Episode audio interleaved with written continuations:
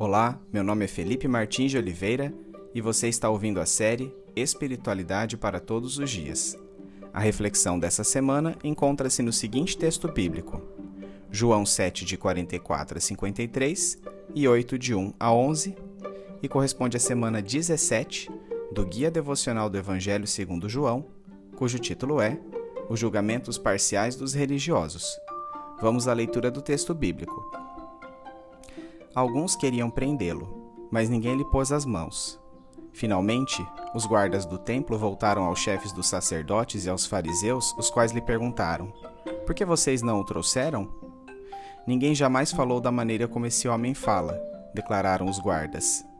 Será que vocês também foram enganados? perguntaram os fariseus. Por acaso alguém das autoridades ou dos fariseus creu nele? Não, mas essa ralé que nada entende de lei é maldita. Nicodemos, um deles, que antes tinha procurado Jesus, perguntou-lhes: A nossa lei condena alguém sem primeiro ouvi-lo para saber o que ele está fazendo? Eles responderam: Você também é da Galileia? Verifique e descobrirá que da Galileia não surge profeta. Então cada um foi para sua casa. Jesus, porém, foi para o Monte das Oliveiras. Ao amanhecer, ele apareceu novamente no templo, onde todo o povo se reunia ao seu redor, e ele se assentou para ensiná-lo os mestres da lei e os fariseus trouxeram-lhe uma mulher surpreendida em adultério. Fizeram-na ficar em pé diante de todos e disseram a Jesus: Mestre, esta mulher foi surpreendida em ato de adultério. Na lei, Moisés nos ordena apedrejar tais mulheres. E o Senhor, que diz?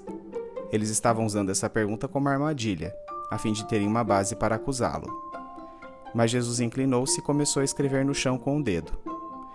Visto que continuavam a interrogá-lo, ele se levantou e lhes disse: Se algum de vocês estiver sem pecado, seja o primeiro a tirar pedra nela. Inclinou-se novamente e continuou escrevendo no chão. Os que o ouviram foram saindo, um de cada vez, começando pelos mais velhos. Jesus ficou só com a mulher em pé diante dele. Então Jesus pôs-se em pé e perguntou-lhe: Mulher, onde estão eles? Ninguém a condenou? Ninguém, Senhor, disse ela. Declarou Jesus: eu também não a condeno. Agora vá e abandone sua vida de pecado.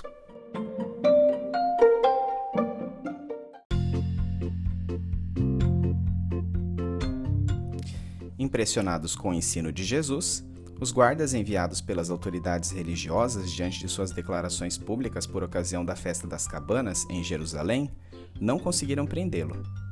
Estes soldados haviam sido recrutados pelos fariseus e sacerdotes para prender Jesus, depois que alguns da multidão que o ouvia começaram a considerar que ele de fato era o Messias. A percepção da autoridade de Jesus pelos guardas é bastante expressiva, na medida em que se arriscam a reconhecê-la, mesmo desagradando aos membros do sinédrio, que eram seus mandatários. Os religiosos argumentam que a hipótese de Jesus ser o Messias só poderia ser falsa porque nenhuma das autoridades ou dos fariseus havia admitido crer explicitamente nele.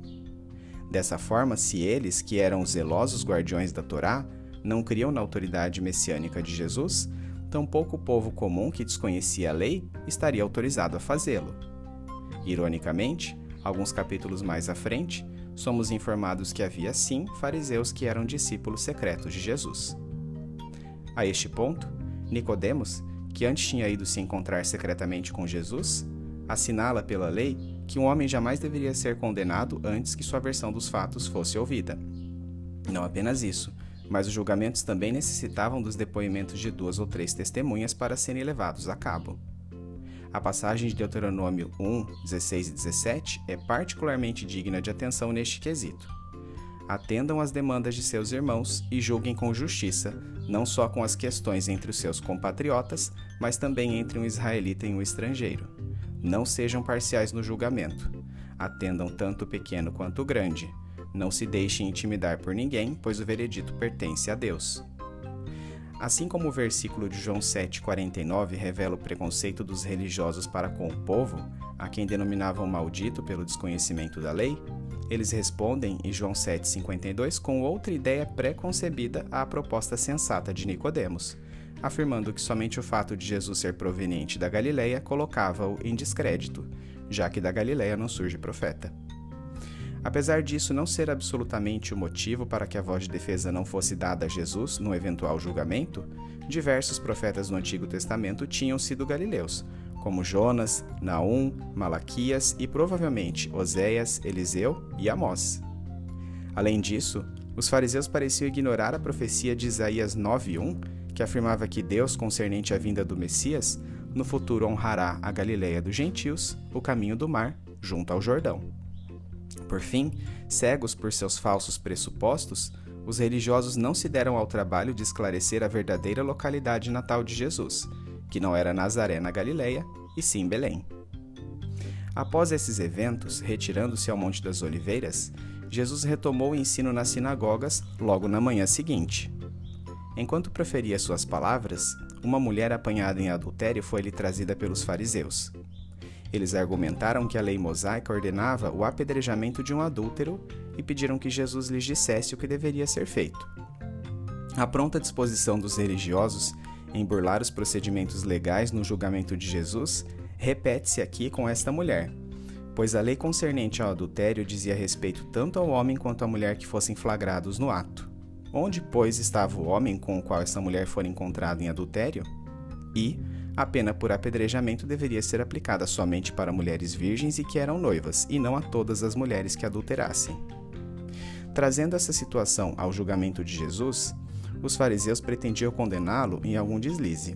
Pois, se Jesus ordenasse o apedrejamento daquela mulher, considerando a influência que ele exercia sobre as multidões àquela altura, o fato poderia resultar em alguma desordem pública deflagrando um conflito com os romanos. Se, porém, Jesus não condenasse aquela mulher, seria visto como um transgressor da lei, caindo em descrédito perante a multidão. Tendo em vista esses fatos, Jesus preferiu ignorar os fariseus, não tomando nenhuma decisão a respeito. Em todo caso cujo julgamento culminasse com a sentença de apedrejamento, as testemunhas deveriam ser as primeiras a proceder à execução. É por isso que então Jesus proferiu sua célebre frase: Se algum de vocês estiver sem pecado, seja o primeiro a tirar pedra nela. Para Jesus, a presença de qualquer pecado nas testemunhas desqualificava-as como algozes. Ouvindo isso, todos largaram suas pedras e retiraram-se, dos mais velhos aos mais novos, seguindo a ordem natural das consciências. Jesus então perguntou retoricamente à mulher onde estavam seus acusadores e se ninguém a condenara. E então finalizou dizendo-lhe: Eu também não a condeno. Agora vá e abandone sua vida de pecado.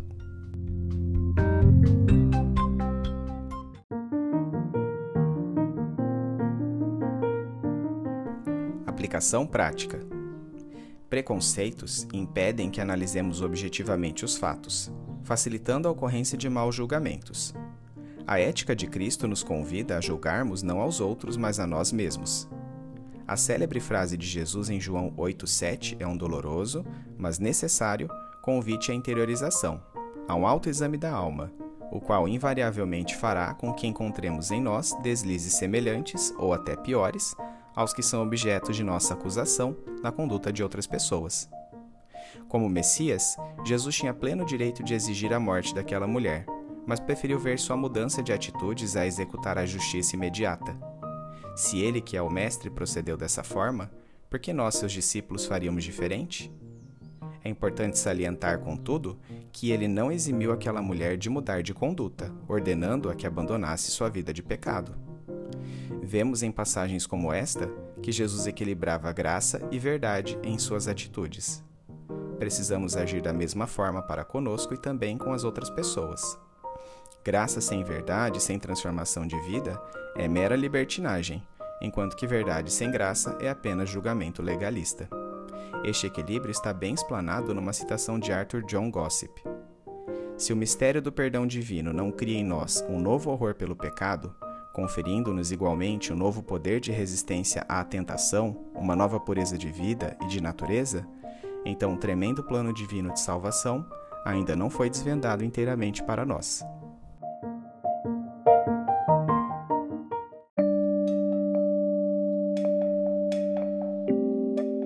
Trazendo da mente para o coração. Senhor, como me iludi achando que meus julgamentos refletiam zelo por sua causa? Como me enganei acreditando que estava sendo fiel ao Senhor ao posicionar-me contra um ou outro comportamento, sem importar-me com as pessoas por detrás das ideologias. Eu era nada mais do que uma réplica de fariseu, um religioso cego, incapaz de perceber que amar as pessoas envolve entender seus conflitos e mazelas. Que me doar é argumento de autoridade maior do que o mais bem estruturado discurso. Que eu a ninguém mudo, mas que isso é tarefa do Espírito Santo. Que devo agir inspirando outros pelo exemplo, ao invés de tecer contra eles discursos de condenação. Perdoe-me pelas vezes em que fui juiz de meu próximo, hipócrita, pecador tanto quanto ele. Desculpe-me pelo olhar preconceituoso e pela falta de misericórdia. Que meus olhos estejam voltados somente para meus atos quando tratar-se de julgamento. Mesmo diante de atitudes de outras pessoas que claramente ferem a seus princípios, que eu enxergue o que eu posso aprender com isso ao invés de julgar outra pessoa que eu pare de ler a Bíblia pensando em como cada situação seria aplicável a uma ou outra pessoa, em como fulano ou ciclano devia estar presente para ouvir esta pregação, e comece a enxergar o que cada texto quer dizer para a minha vida. Sentado sobre o tapete deste quarto, tenho visão apenas parcial do ambiente. Enxergo apenas o muro da sacada pela porta. A metáfora não poderia ser mais propícia. Preciso tirar as barreiras de meu campo visual, as traves dos meus próprios olhos, para poder ver o cisco nos olhos dos outros. Prefiro despender imenso empenho tirando traves, ciscos e quaisquer outros resíduos de meus próprios olhos antes de atentar para a visão alheia. Prefiro uma severidade infinitamente maior em relação ao meu próprio procedimento à pronta condenação da conduta de outrem. Como bem diz a oração atribuída a Francisco de Assis: Senhor, fazei-me instrumento de vossa paz. Onde houver ódio, que eu leve o amor. Onde houver ofensa, que eu leve o perdão. Onde houver discórdia, que eu leve a união. Onde houver dúvida, que eu leve a fé. Onde houver erro, que eu leve a verdade. Onde houver desespero, que eu leve a esperança. Onde houver tristeza, que eu leve a alegria. Onde houver trevas, que eu leve a luz. Ó Mestre, fazei que eu procure mais consolar que ser consolado, compreender que ser compreendido, amar que ser amado. Que eu seja exemplo de conduta e acolhimento, mas também de mudança e transformação de vida. Ajude-me assim a equilibrar graça e verdade em meu modo de agir e no tratamento com as outras pessoas, conduzindo-as a uma vida de santidade a seu lado, sem condená-las. Só conseguirei isso sendo mais parecido com Jesus. É em nome dele que oro. Amém.